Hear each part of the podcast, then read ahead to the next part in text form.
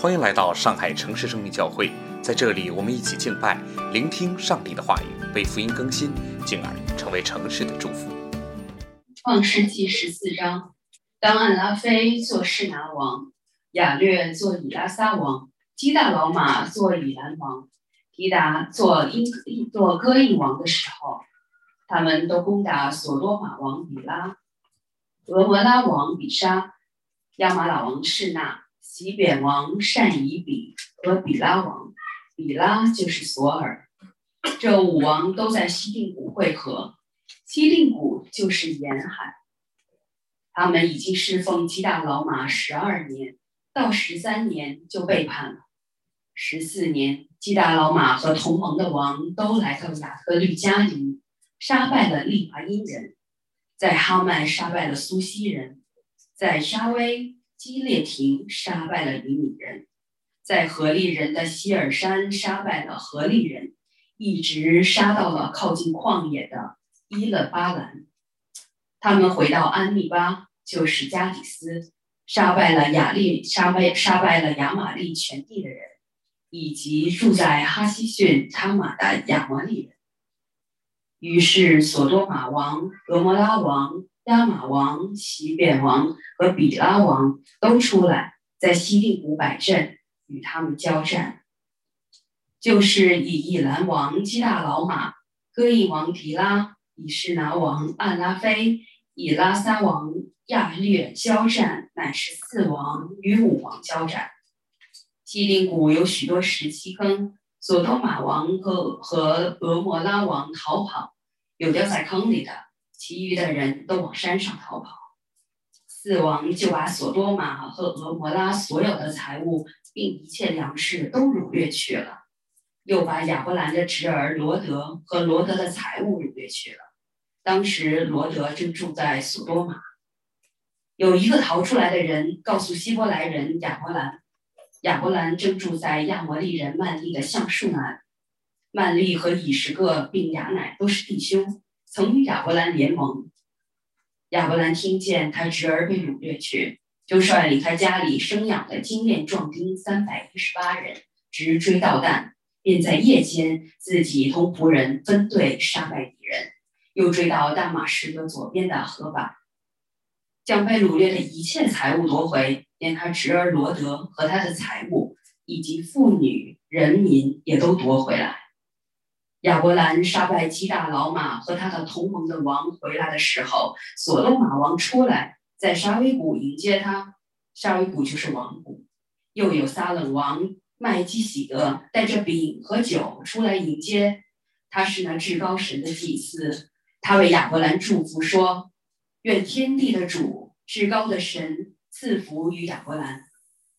至高的神把敌人交在你手里，是应当称颂的。”亚伯兰就把所得的拿出十分之一来给麦基洗德。索多玛对亚伯兰说：“你把人口给我，财物你自己拿去吧。”亚伯兰对索多玛王说：“我已经向天地的主、至高的神耶和华起誓，凡是你的东西，就是一根线、一根鞋带，我都不拿，免得你说我是亚伯兰富足，只有仆人所吃的。”并与我同行的雅乃、以十个曼利所得的份，可以任凭他们拿去。以上是神的话。好，再一次欢迎各位，在这个有无数选择的时代，把周日分别出来，让我们在魔都生活如此复杂的这个地方变得非常的特别。呃，我不知道多少人会在周一到周五的忙碌当中期待周日的安息。多少人会在处理各种复杂的关系的时候，期待基督徒与基督徒之间的真诚和坦诚？有多少人在教会生活当中会希望说：“哎，真希望此时此刻就是永恒好。”当然，也可能我自己想法太多，你们并没有这么想。无论怎样，如果你是一名基督徒，热爱圣经，喜爱教会，希望和一群和你一样的人在教会里一辈子，因此而变得害怕周一到周五的生活，不管。不不仅仅管上帝叫魔都，还真的对他的魔力啊敬而远之，觉得教会以外都是属灵的战场，我躲开为妙。那么，请你不要意外，因为自古以来属神的儿女都有类似的想法。因为当以色列人出埃及之后，他们在红海边欢庆，他们觉得说这一刻成为永恒就好了。他们在西奈山下开始吃喝快乐，他说这一刻成为永恒就好。在旷野当中，他们有玛纳有泉水，导致了他们说我们还是留在这里好了，不要去迦南。他们会觉得，即便旷野里住帐篷也挺好的。不知不觉，他们把住帐篷的日子当做了终点。很多基督徒也是这样的，我们会觉得这里就是终点，太好了，我们的小组太好了，我们很多很多的那一些些属灵高光时刻太好了。摩西为什么把亚伯兰以色列的先祖的历史记载下来，给旷野当中的以色列人？就是为了让以色列人知道，上帝的祝福加上圣徒在一处，听上去很好，但不是终点。你们会像上一周我们说到亚伯兰和罗德那样开始争吵的，你们会享受旷野当中帐篷的日子，甚至不愿意进入战事和应许之地。你们会在埃及的文化和天国的恩典之间纠结。这时亚伯兰的生平就有了特殊的意义。对于今天的基督徒也是如此。如果你感你还没有感觉到教会的生活是如此有吸引力，那么你首先要经历出埃及。如果你被教会的生活大大的吸引，觉得外面好可怕，那么你需要入迦南。在魔都的文化和圣经的教导之间左右为难，那么今天的这段经文就是写给你。今天的经文我们从三个步骤。就它的脉络来讲一段关于战争与和平的故事。首先，我们看看这个世界的样子到底是怎样的。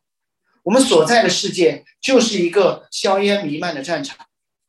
我们来看一看这场战争是如何被结束的。最后，在和平的时代，我们如何如亚伯兰那样做出两难当中正确的选择。书接上回，经文给了我们一个更大、更加宽广的全球视野。一个硝烟弥漫的战场。刚才读经的时候，在座可能一个名字都没有记到，对吗？对，为什么刚才 Summer 说我要读手机上？因为手机上所有的专有名词下面有一条线，免得他读破了。因为这些名字我们真的不认识。但是我们大概可以知道一个大的画面，就是整个地区就一直在打仗。这不是一场战争，是一直在打仗，不是两个国家打仗。而是世界大战。摩西是这样描述那个时代的。对，有人说是四王五王的战争，但你会发现说，不仅四王五然五王卷入战争。当有一个王要去打四五四王要去打五王的时候，一路上面都在征战。摩西是这样描述那个时代。他说：“当暗拉菲做示拿王，亚略做拉萨王，看我都读不清楚。基大老马做以兰王，提达做戈印王的时候。”你读到什么感觉？没感觉啊，没感觉。首先你会问，怎么会这么多王？我还以为那个时候只有亚伯兰一家呢。对吗？一直到十四章之前，我们会觉得全是亚伯兰，全是亚伯兰，其他人都是配角。不是的，是亚伯兰在一个宏大历史当中，他只是一族。我读到这一段的时候，有点感觉像在读金庸《笑傲江湖》的开篇几章。你好像只读到了那个福威镖局，对吧？林平之家庭恩怨，慢慢的，你开始展开整个中原的版图，你才了解到，哦，还有什么三十六洞洞主、七十二岛岛主，后来发现这些人也只是小配角，然后还有六大门派和光明顶。亚伯兰出吾尔入迦南，其实他一直在帐篷当中，他入的绝对不是无人之境的荒芜旷野，他所在的。迦南是一个诸侯割据、群雄争霸的乱世。这么一想，你大概就可以理解上一周为什么上帝说整个迦南都是你子孙的，但是亚伯兰和罗德却挤在伯特利和爱的中间。为什么？因为边上都在打仗呀，边上都在打仗，至少打了十二年，十二年前在打仗，安定了一会儿，又开始打仗，导致他们羊吃不饱。为什么？因为怕。怕外面战火烧到我。其次，这个战争乱到了一个什么地步？乱到一个什么地步？虽然我们看到有一个基大老马，似乎这是这四个王的首领，但是如果你嗯很难了，我就告诉你答案吧。摩西居然很幽默的用希伯来文文字字母的顺序来介绍这四个王。他不是按照大小厉害程度，他按照字母顺序，说明什么？很多啊，是很多啊，电话本一样乱的一塌糊涂。这样按照字母顺序，你才能够记得清楚。最后，在这个大历史的背景介绍当中，读者或者如果你熟悉旧约，你会发现有一个熟悉的名字在那，有一个熟悉的地名在那，叫示拿。他被排在了第一个，当然也因为他那个王安拉王安阿拉夫是第一个字母。示拿这个地方有没有印象？你搜一下，你们都有手机，搜一下，不用搜，我告诉你，大洪水之后，挪亚的后裔不断的向东迁徙，结果到了一个地方，那个地方叫平原，平原的名字叫示拿，然后他们就住在那里。之后的故事我们就耳熟能详，他们在那里造了一座城叫巴别，搞了一个配套设施叫塔，引起了整个天下语言的变乱以及众人的四散。经过一代一代又一代，地上的邦国居然又重新聚到了那个地方，语言文化变乱，让他们彼此为仇，互相奴役，还是在这里。所以，上帝让人看到了一个怎样的光景？就是传扬我的名，免得分散在全地的巴别主义。初衷可能是集体造塔，而最终如果不把你们分散，你们聚在一起，就变成了互相结党，彼此的征服。这就是巴别，他们又回到了巴别之后，这个地方的名字，刚才小鹏问我，到底迦南是什么地方？迦南就是后来的巴比伦，就是今天最乱的中东地区，土耳其、伊朗。所以你以为你在造塔，其实上帝说，若我不把你们打散，你们结在一起，就是互相的杀戮。这四个王联合起来打另外一个联盟，就是聚在西定谷沿海死海地区的五个王。为什么要攻打他们？摩西也做了解释，他们已经侍奉基大老马，另外一个很奇怪的名字的王，十二年到了十三年就背叛了。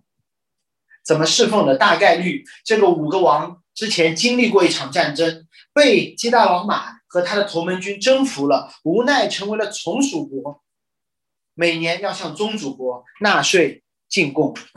每年进贡，每年进贡，搞得自己民不聊生，很苦，对吧？苛政猛于虎。十二年之后，他觉得说，我们好像发展的不错，要不要尝试一下不交税，看看老大哥的反应？孩子总喜欢测试一下父母的底线，对吧？为自己争取一些空间。他们也觉得是十二年了，我已经长大了。犹太人十二岁就成年了，我们为奴十二年，我们试一试，能不能不交税？结果呢？他们不交税。结果呢？一年之后，基大老马就带着他的同盟军一路杀下来。摩西居然详细的记载了战报，准确说不是战报，是这个王的行军路线，就有点像最近那个云南大象，我们都不知道它的目的地在哪里，一路北上，造成了各种的混乱。唯一造成象群减员的，不是外部的阻挠，而是有象自己喝多了，那么你们可能看到了。跑去喝酒酿喝喝酒，然后喝多了走散了就回去了。西大老马的军队也是这样的，他明明要去西定谷打仗，在去战场的路上顺便灭了一路上所有的部队、部落、宗族和邦国。最后他们抵达了战场，毫无疲态。摩西甚至没有记载战争的细节，就写了这么一个结果：说西定谷有许多石砌坑。索多玛王和俄摩拉王，他们没有交税，对，然后现在他们拼命的逃，掉在坑里，其余的人往山上逃跑。背叛的武王显然高估了自己的能力，低估了他们宗主国的能力，被基大老马按在地上，实实在在的修理了一通，极其狼狈。甚至你知道吗？掉在坑里这个词原本是有主动的含义，他们掉在了那种柏油坑里面。可想而知，他们都愿意躲到这个柏油坑里面去逃避基大老马的杀戮，可见基大老马的战斗力和野蛮程度有多么的可怕。你看，谁来追你？你看到一个柏油坑，你就跳进去躲起来。反正我没遇到过了。所以也无怪罗德和亚伯兰听到整个迦南都是他们的，却始终不愿意开疆拓土，躲在但和爱和伯特利之间，宁可自己兄弟吵架，觉得也不愿意出去。战争的结果呢？不出意外，得胜的一方把失败方的财物、粮食都给掳走了。更可气的是，这个索多玛和俄摩拉的王跑了之后，他留下了自己的居民，成了七大老马的奴隶，其中包括了亚伯兰和亚伯兰分道扬镳的侄子罗德。但这件事情最终还是传到了亚伯兰的耳朵里。亚伯兰当时的状况是什么？他远离战事，他住在亚莫利人。曼利的橡树呢？这里指的橡树就是山上的橡树园，是一个，呃，怎么说？是一个地理环境的表述，不是平原，是树林。我会有这么一个猜测：当整个平原地区硝烟弥漫的时候，亚伯兰在高原或者是树林地区，亚伯兰会怎么想？还好我没有选择平原。甚至还好，罗德选了，对吧？对吧？罗德说选左，我就选右；罗德选右，我就选左。还好罗德选了的。我现在住在了橡树林里，否则一定也置身战场。甚至可能亚伯拉会早上起来刷一下抖音什么，看看基达老马的军队打到哪里，看看他又在哪个城市搞破坏了，又去征服了哪一些部落。突然有一天早上，他读到了一个头条，说基大老马的军队经过一个叫。读清楚啊！哈喜逊他马的地方，杀败了一群亚摩利人。你知道，每个人都会把自己的处境读进去。我们在座的昆明人，之前他们在哪里不会关心的，发现这群大象要去昆明了，说：“哎呦，爸，你家里可安好，对吧？”然后玉溪，你会找到自己这些熟悉的地名的。肯定亚伯兰会听到说。他们杀败了一群亚摩利人，马上就会跟他同住的曼丽说：“哎，你的同胞好像有一群住在那个叫哈喜逊他马的地方。不巧，基大老马的行军路线让你的同胞卷入了这个四王五王的战争，他躺枪了。但是至少我们知道，在这场四王五王的战役打响之前，亚莫利人曼利并没有反应，对吗？他依旧。”和亚伯兰住在一起，你们依旧在这个橡树林里面。这里可能没有什么商商业价值，不像平原那样可以迅速的发展，但是我们可以远离平原的世俗和战争呀。穷乡僻壤的地方，没有人会打我们的主意的。我们已经金盆洗手了。当年我跟那群亚摩利人都说过了，我们要远离世俗，我们不愿意住在平原里面，我们要。远离这江湖的恩怨，他们执意要在平原发展自己的事业，无奈落到这个下场。亚伯兰，亚伯兰，你我曼丽还有另外几个人，就让我们高唱一曲《笑傲江湖》。我们退出了，但你要知道，唱《笑傲江湖》的时候，一定会有人退出，跳出来说你要退出江湖，江湖不同意。对吧这叫人在江湖身不由己。事实上，这是对的。有一些教会的传统会说：“我作为教会，我就是要退出江湖，我应该远离尘嚣，我不要试图去影响这个世界的文化。”退隐江湖，对不起，本身就在影响这个世界的文化。你知道吗？当这间教会这些基督徒说“我和这个世界不相干”，这时候你就在告诉这个世界说：“这群基督徒。”不愿意来影响你，这是你影响文化的方式，有可能有点绕。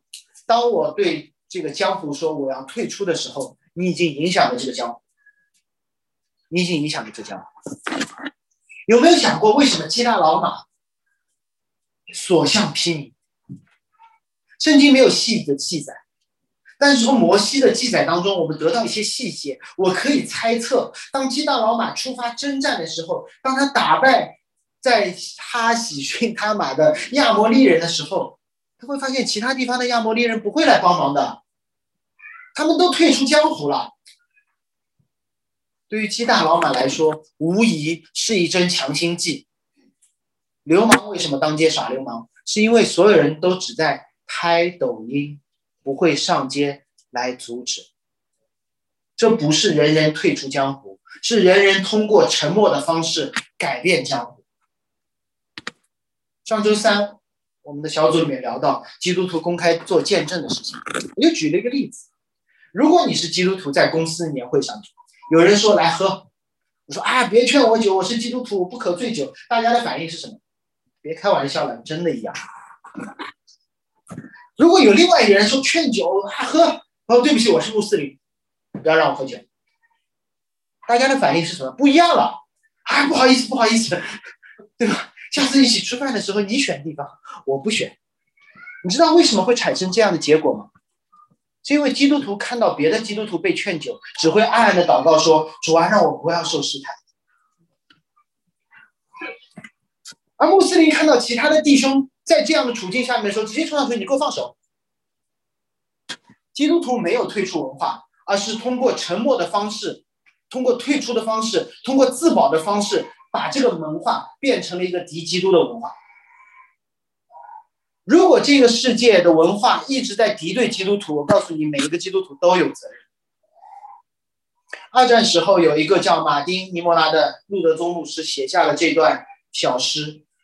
他说：“起初他们追杀共产主义者的时候，我没有说话，因为我不是共产主义者。可能有人听过。接着他们追杀犹太人，我没有说话，因为我不是犹太人。他们追杀工会成员，我没有说话，因为我不是工会。他们追杀天主教徒，我没有说话，因为我是新教徒。最后他们奔我而来，就是纳粹。已经没有人可以替我说话了。你们可能听说过这首诗，叫《我没有说话》，但你一定不知道这首诗所刻的那个石碑边上。”是什么？川哥可能知道，未知可能知道，我也知道，因为这首诗的刻的石碑就是我曾经波士顿城市生命教会办公室的旁边，边上有几根柱子，玻璃柱，上面刻的六百万个数字，六百万个数字，就是六百万在二战当中被屠杀的犹太人的编号，是他们的编号。这对于四王五王之战有什么区别？有什么关系？我告诉你是有的。当我们听到四王五王之战，听到那些名字的时候，那些只是符号。就像刚才的那个路德宗的牧师，对他来说，那些死掉的犹太人只是一些数字，不是人。当我们觉得那些是一个一个符号、一些些数字的时候，就跟我没有关系。但如果你听说那是一个一个活生生的人，在那个什么喜哈什么什么，那些亚摩利人不是某个符号，而是我的弟兄，和我一样是活生生的人的时候，你对战争的看法就会不一样。前一阵我参加了我们教会领导的组织的图书会，深有同感。他读了一本书，是关于一次世界大战的书，叫《巨人的陨落》。基督徒应该读一些非基督徒的书哈。他从几个家庭的角度来描写第一次世界大战。所以，当我读那本书的时候，我发现那场战争对我来说不是历史教科书上一九一四年到一九一八年死了九百万的士兵和七百万的平民，造成了多少千亿美金的损失。它不再是那些数字了，而是千千万万个上帝的形象被杀死，无数的家庭分崩离析，朋友不得不站到战壕的两侧，互相的射杀。一次次逃亡当中，丢下自己的回忆；一个个军人在良心和命令之间做痛苦的抉择。这是指历史，这是战争。我们不是战争的旁观者，我们是整个人类历史的一部分。不管你怎么看，总有一刻，我们会意识到，我们无法作弊上官。总有一刻，我们会发现。我们想逃避的那个文化就在家门口，总有一刻我们会发现火早就烧到了我们中间。到底我们是帮助基大老马有更大的信心所向披靡，还是去冒险帮助那些甚至我们觉得都不配帮助的人？无论怎样，我们都已经在战争当中。亚伯兰不能坐视不理，没办法，因为有一个人逃出来，告诉亚伯兰说：“你的侄儿被掳了。”你的侄儿被掳了，亚伯兰还在那里的橡树，亚伯兰还和其他的亚摩利人说：“我们已经退出江湖了，上笑傲江湖吧。”那这时有个人过来跟亚伯兰说：“你知道吗？你的侄子做了奴隶，你的侄子在那儿。”这里给亚伯兰加了一个定语，叫希伯来人。今天圣经的读者会很熟悉，但是我们不知道这个源头的词，这个词的源头。让我多说一点，这是圣经当中第一次出现希伯来人。当摩西形容一个人的时候，要么说他的出生地地理位置，要么说他的血统。希伯来人此前出现的字根是闪的家谱当中的一个人，叫希伯。他不是一个地理位置，因为亚伯拉那个时候还没有土地呢，他是一个游牧民族，住着帐篷，居无定所，所以希伯来绝对不是一个地理的概念，而是一个民族的概念。同时，它是一个需要被打破的民族概念。后面我会慢慢说。所以在座的各位，不要对某些宗教地点情有独钟。我知道基督徒很喜欢对以色列情有独钟，值得一去，因为曾经在那里发生过一些事情。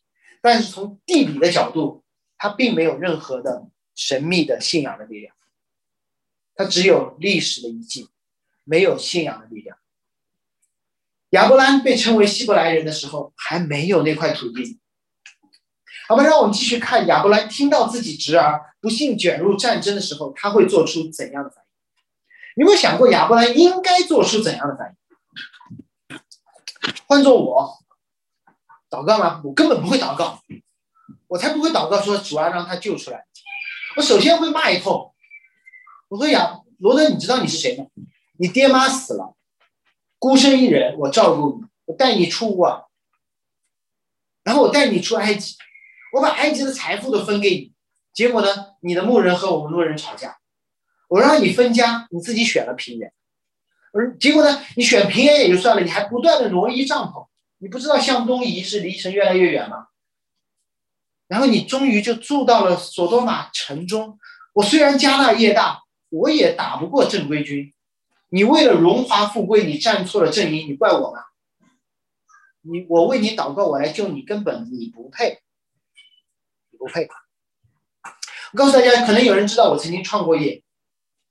我曾经创业的时候，起初期有一个员工，我一手一脚带出来，教他做 PPT，教他做 Excel，教他做所有的东西，对他非常的信任。如果你们创过业，就会知道，信任初期根本不靠规则，只靠信任。不然的话，不然他的我们的效率会变得非常的低下。当时我我是体育行业的。我通过带货来补贴我的赛事，结果在我毫不知情的情况下，这个员工呢，就不仅仅带了货，还带带走了供应商和客户。他他甚至会告诉我的客户说，呃，因为种种原因，我们换了一家公司注册，呃，等等，我都不知道，因为对他特别的信任。长话短说，一方面公司的发展确实需要改变，我们开始做赞助商和赛事。另外一方面呢，我也很难对我的客户说，我看人不准，用人不善，结果结果就出了这么一档幺蛾的事情。于是我就一咬牙，成人之美，我就跟客户说，对，然后他现在业务剥离了，就让他去干，我自己转方向做赛事、做活动执行、做赞助、赞助商这一块。内心怎么想？真的干掉他无数次，干掉他无数次。几年之后很有意思。行业里面出来了一些产品的大佬，一下子把那块带货的业务挤得几乎没有生存空间，非常的艰难。当时我因为那一件事情呢，加速转型，成了业内几乎做执行赞助商和赛事的领头。你说我当时的心情怎么样？你都懂啊，活该的吧？不要来找我，我乐得看到你死在那个被挤压、快死掉的行业。你知道这是亚伯兰和罗德之前的故事。罗德没有对亚伯兰有任何的感恩，任何的好，他挑了当时看上去最肥的那块肉。但亚伯兰做了一个非常反常的行为。十字节说，他听见他侄儿被掳的时候都没有等，马上拣选了自己家里生养的精壮，他没有招兵，他说我们有多少带多少去。三百十八人就去打仗了。基大老马听说有人背叛，还等了一年呢。亚伯兰马上去做。他他身边的朋友应该告诉他：亚伯兰，你知道你出发意味着什么吗？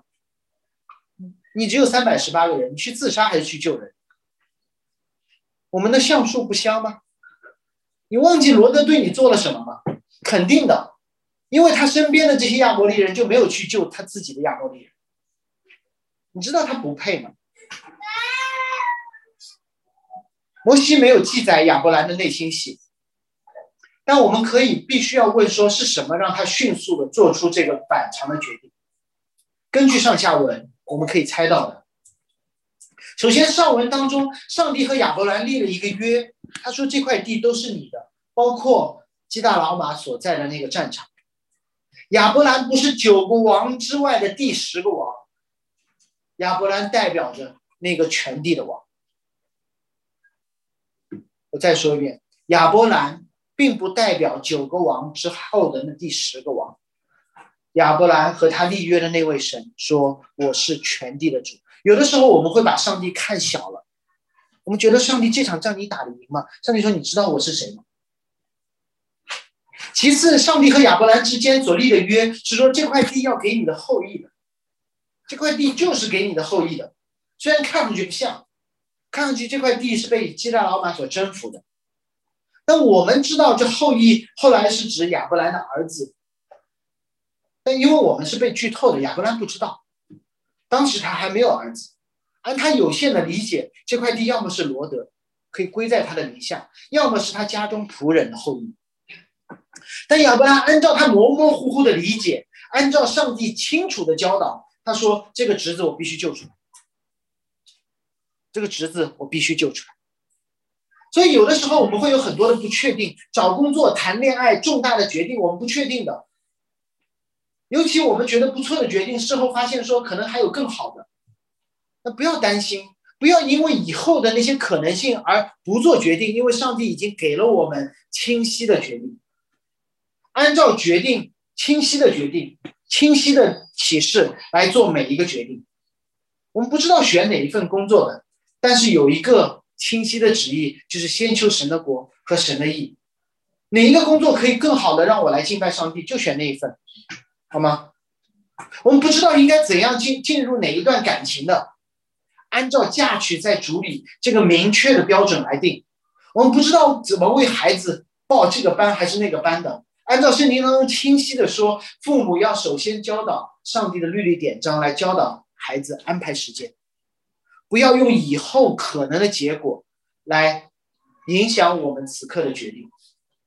我们的动机是上帝所看重的。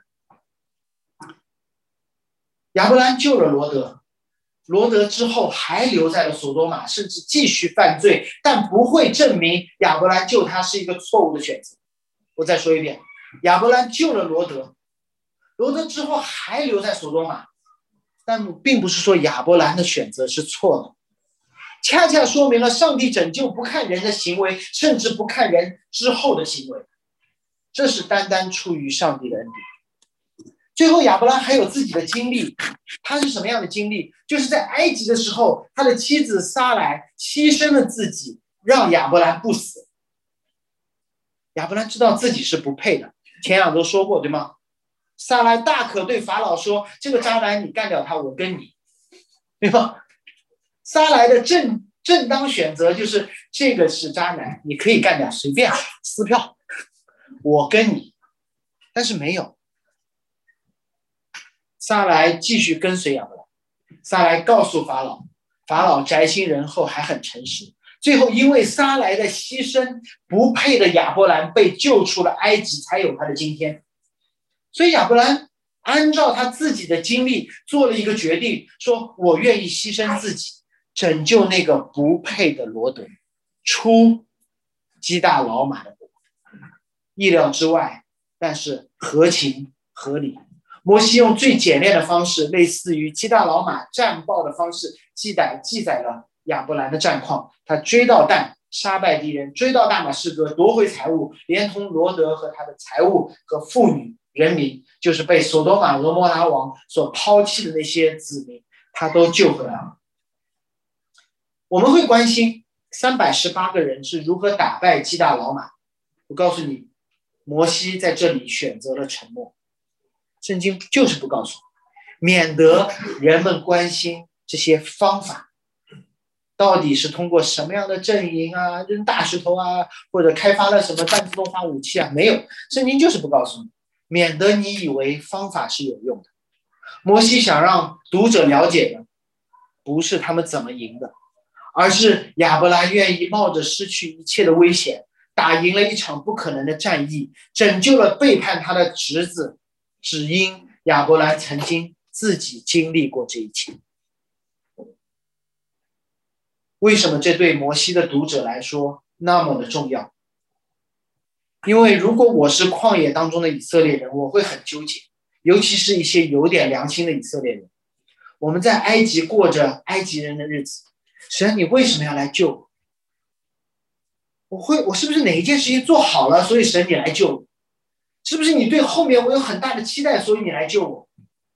他们对摩西不怎么样，我动不动我就我们就去吵，跟摩西吵。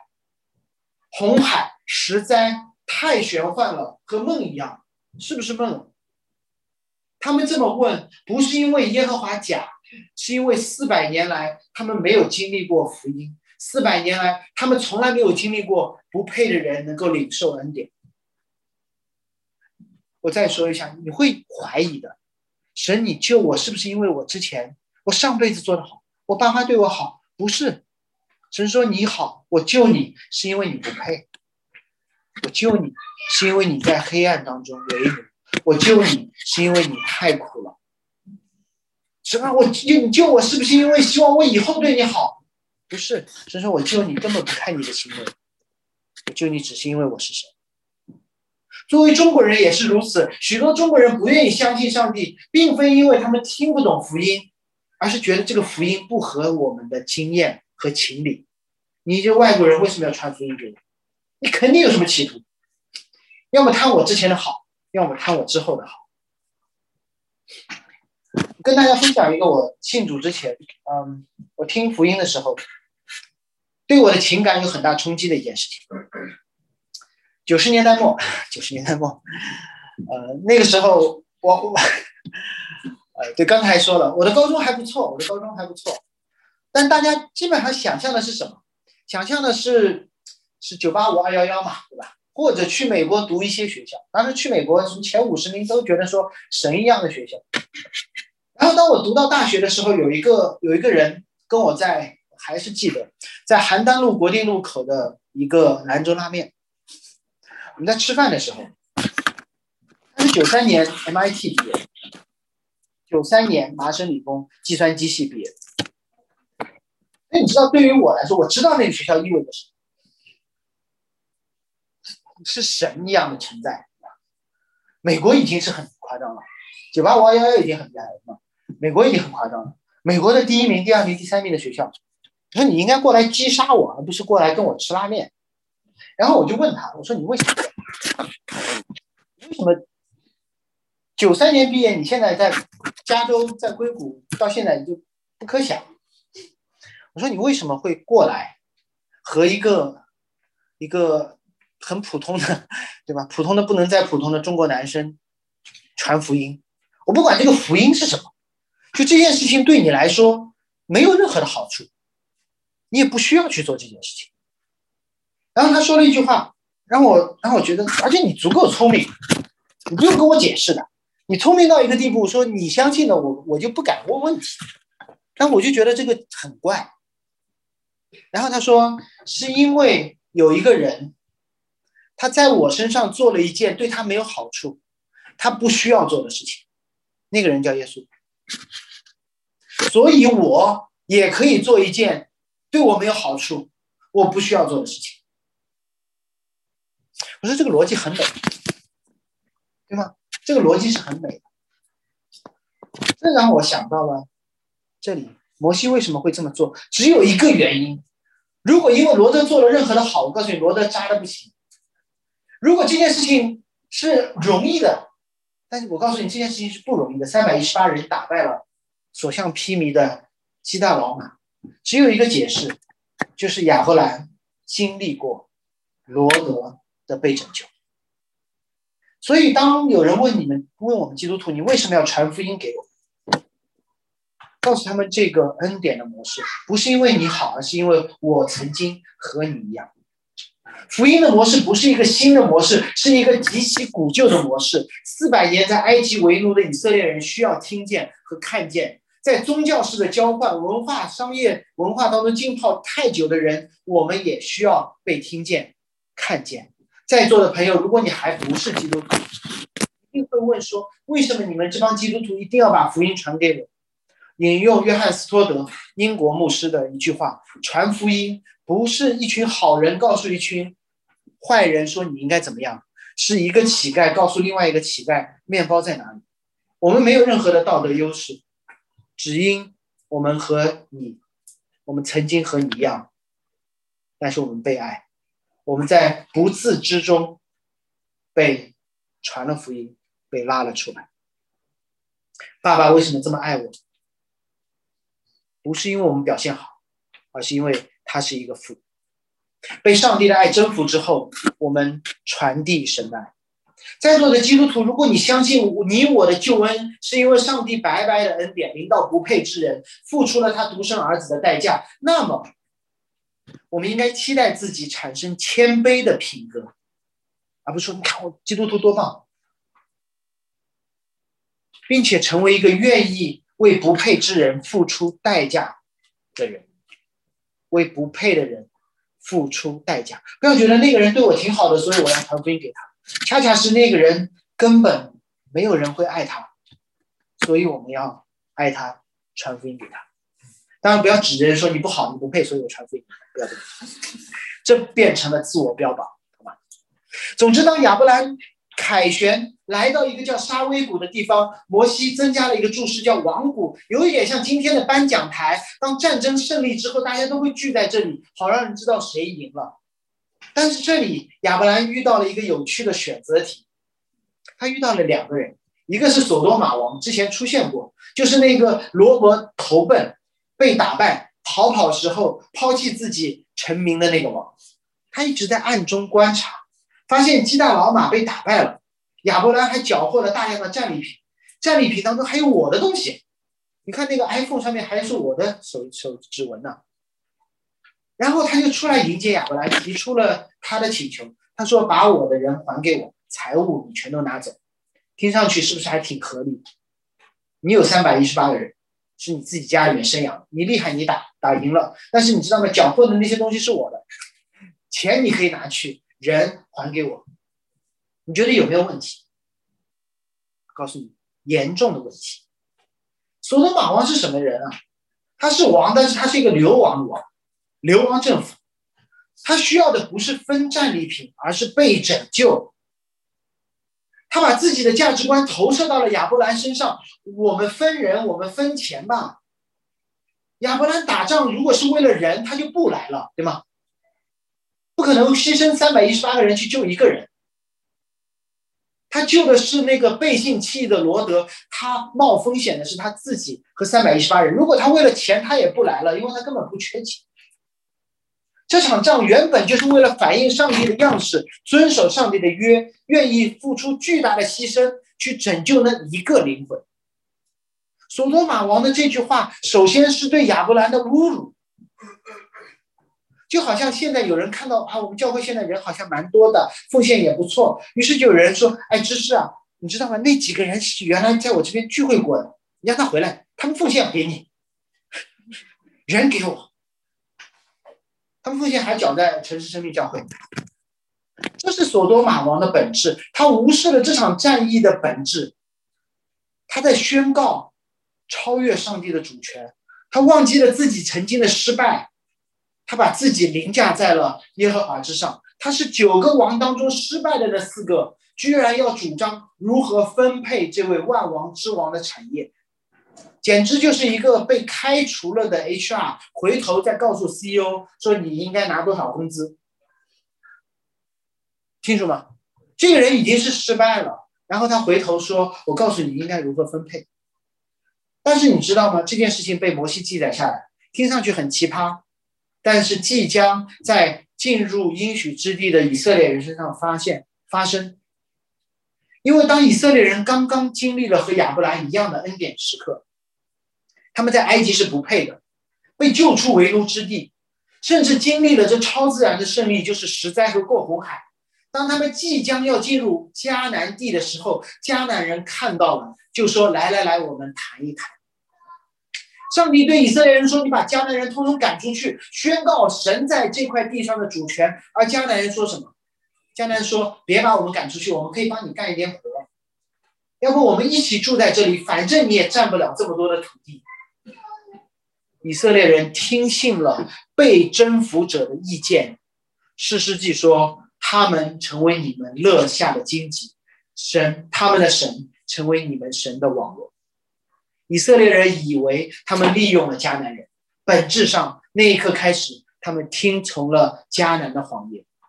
这样的想法不是从神而来，迦南人说了，以色列人信了，他们以为这个想法是他们自己的，久而久之。他们成为迦南文化的一部分。到了四世纪的结尾，就变成了那时以色列人中没有王，个人任意而行。今天的教会，我告诉你，情况一样不少见。当年轻的单身的弟兄姐妹被拉去相亲的时候，你们会听到什么？你们会听到“我尊重你的信仰”，对吧？你会听到一个不信主的。男生或者女生会说：“信基督徒，信基督挺好的，我尊重你的信仰。我们谈了恋爱，结婚之后你可以去教会，我们的家还可以开放给教会奉献的事情，你不用问我，随便奉献，我很开放的。这像什么？你知道吗？好像我女儿的现在没有啊，九岁，以后她的男朋友会跑过去跟我的女儿说：我尊重你的家庭，结婚后你可以去见见你爸，你爸可以常常来我们家吃饭的时候，你可以买单。”你觉得这是尊重信仰吗？还是对这个老爸的不尊重？我会同意他们俩交往吗？不可能，因为当他这么说的时候，他已经凌驾在我的权柄之上。他这么说的时候，已经凌驾权柄在天上的父之上。本质上，这是索多玛王的谎言。索多玛王说什么？你可以有你的王，甚至你可以因为我的慷慨。而分享王给你的财物，让我严肃的对在座的单身弟兄姐妹说：“我尊重你。”这句话不是体贴的话，不是一句体贴的话，要么是对基督教的不了解，要么是极大的骄傲和控制欲。无论是前者还是后者，都需要认识基督，否则，否则你的感受是天天被尊重，其实天天被控制。一辈子的 PUA，我希望我说的足够清楚了。怎么办？此时此刻，你不是说我逃，此时此刻你需要另外一个王，同时出现的。圣经里面虽然先后记载，其实这两个王同时出现。有撒冷王麦基喜德带着饼和酒出来迎接，他是至高神的祭司。信息量太大，允许我慢慢的解释，稍微做解释吧。有解经家会说，麦基喜德是圣经当中最神秘的一个人物，在这里，在诗篇一百一十篇，希伯来书五到七章出现过，没有在任何其他的地方出现过，没有家谱，没有其他的记录。圣经不是为了满足我们的好奇心，圣经是为了让我们知道基督是谁。从这个角度来说，麦基喜德完成了他的使命。让我们看摩西对他的记载是什么？他是撒冷王，首先他是一个王。他是哪里的王？撒冷，shalom，希伯来话是平安的意思。根据沙威谷的地理位置，根据诗篇当中把撒冷王和西安连续互相的来提及的状态，撒冷在之后会被称为平安之城，就是我们所熟悉的耶路撒冷。这个王的名字也很特别，叫麦基喜德。麦基 Malak 就是王的意思，喜德 Sadak 就是公义的意思，所以这是一个公益的王，这是一个他的名字就是公益的王，来自撒冷这个地方，这是一个平安之城来的公益的王，他还是至高神的祭司。你知道平安和公益这两件事情很难一起存在的，你知道吗？如果我看到我的女儿，我女儿看到我一个公益的老爸，她会害怕。看到一个平安的老爸，他会过来抱抱。但是怎么可能从一个平安的城来一个公义的王？公义意味着罪人就要受审判，平安意味着罪人就不应该被抱抱，对吧？不知道。然后呢，他是一个至高神的祭司。仔细想，这个平安之城在哪里？这个平安之城在哪里？在迦南哈。我们总会觉得说耶路撒冷在一个很美好的地方。那这时候耶路撒冷在迦南，虽然他没有家谱，但确定一件事情，他不是希伯来人，因为希伯来人亚伯兰的家谱在那里。如果在迦南，亚伯兰的家谱是从闪出来的，他在迦南意味着他是挪亚的另外那个儿子。韩的儿子是迦南，迦南之后有了这个至高神的祭司，他在外邦，但他依旧是至高神的祭司。在这里，上帝拣选的家谱血统早就被打破了。血统在这个这个东西，在神的眼中既重要也不重要。重要在于家庭的观念贯穿整本圣经，不重要在于一直有血统之外的人进入神的家。祭司的这个词也第一次出现在圣经当中，之前没有过，所以我们只能通过麦基喜德的工作来解释祭司的职分，而不是通过岗位描述来了解祭司。你们在企业里面做过会知道，有一些岗位没有岗位描述，做了之后才有岗位描述的。这就是在这里，祭司麦基喜德他做了什么？他定义了祭司的岗位描述。我们看这个祭司做了什么？他带了饼和酒来。索多玛王什么都没带来，带了一个命令过来。所以索多玛王带了一个说：“你知道吗？我比你的神，我来决定你的神的东西怎么来分配。”而这里他带了饼和酒来。祭司的职分是和好，是相交，是建立关系，是胜利之后的庆祝，而不是发号施令怎么分战利品。然后这位祭司说：“他为亚伯兰祝福，愿天地的主至高的神赐福于你。”他其实重新讲了亚伯兰已经知道的话，上帝早就说过我要来赐福于你。祭司再次重申了那位神的指令，然后他解释了上帝的话，他说：“至高的神把敌人交在你的手里是应当称颂的。”所以这位祭司开始解释，他说：“你知道吗？几章之前神说我要祝福给你，怎么祝福呢？我把地给你，我要祝福给你。”刚才实际的表现就是你在我所赐给你的地上打赢了这场仗，然后他把亚伯兰带入了敬拜，摆设宴席，祭司重述上帝的话，祭司解释上帝的话，祭司把人带入神的敬拜。以色列听到这里一定会说：“摩西，摩西，你是不是麦基洗德？”我们回到第一读者的身份，当他们说发现说。麦基洗德做的事情是什么？讲上帝的话，解释上帝的话，一起吃饭，带入敬拜。他们会说：“摩西，摩西，你是不是那个麦基洗德？你讲上帝的律法，你跟我们解释上帝律法。你在山下，你在会幕之前宰杀牛羊，一起吃饭，献祭给上帝，一起敬拜。你还写了诗歌带我们敬拜。你就是我们的王，你就是我们的撒冷王。”摩西说：“不不不，不是我，还会有一个比我更大。”然后有人会问大卫：“大卫，你是不是那个麦基喜德？你讲上帝的话，你解释上帝的话，你写诗篇，你诗篇当中还说我在敌人面前为你摆设宴席，你写了这么多的诗歌，让我们一起来敬拜。你是不是麦基喜德？”于是大卫就写又写了一篇诗篇，诗篇一百十篇，说麦基喜德会来的不是我。你们一定知道我要说什么，我要讲耶稣了。没错，麦基喜德是谁不重要，麦基喜德做这一切的事情，让人看到有一位至高的祭司，他会是怎样？亚伯兰舍弃了自己的安逸，进入危险之中，拯救不配的人，以少胜多，全身而退。这件事情谁做过？谁后来做？耶稣，他舍弃了天上的荣华，进入了堕落的世界。拯救了不配的人，以一己之力拯救罪人，把自己留在了深坑当中三日之久。三日后他复活，让我们看到了全身而退。在那里，上帝的公义和平安得以调和。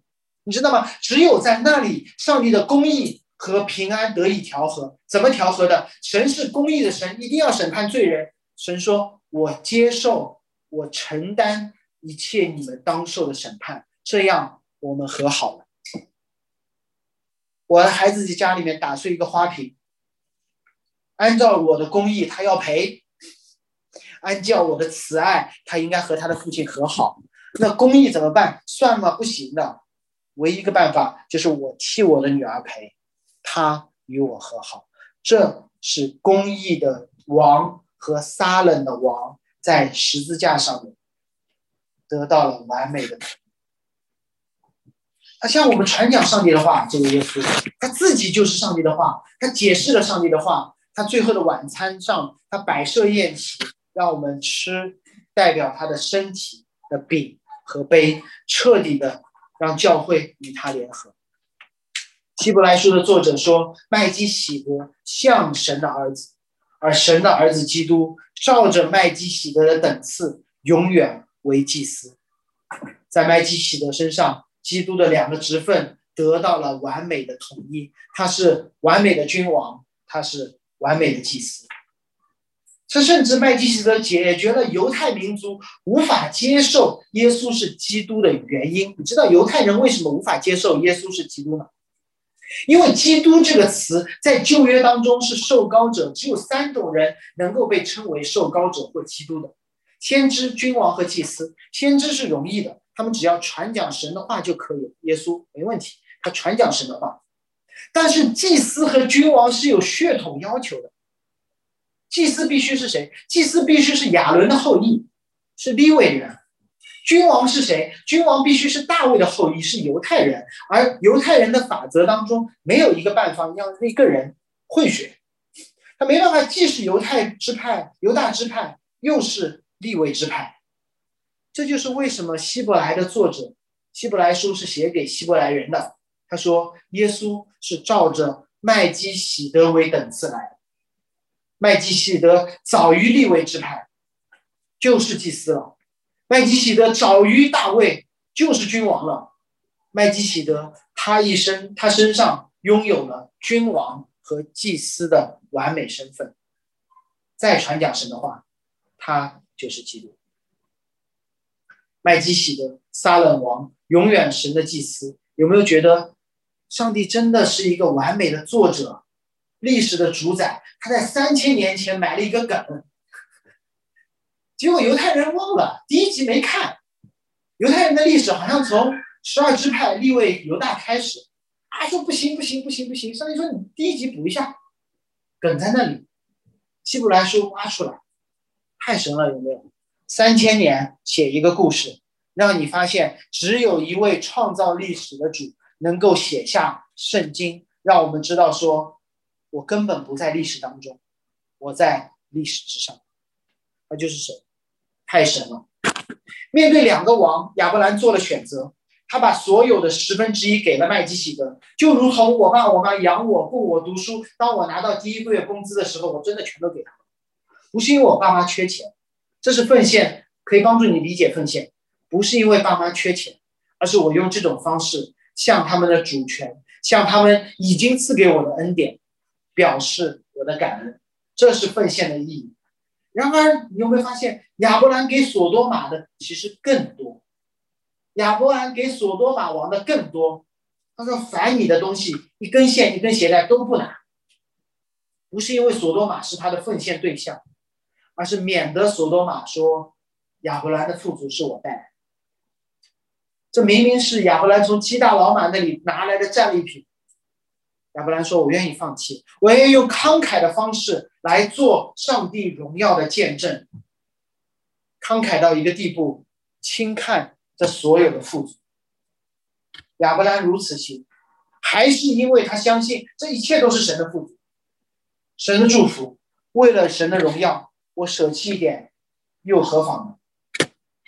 最后跟大家分享一个小小的细节，在最后我们会发现。”和他原来同住在那橡树林子当中的亚乃、以实各和曼利，就那三个亚摩利人，居然和他一起出征了。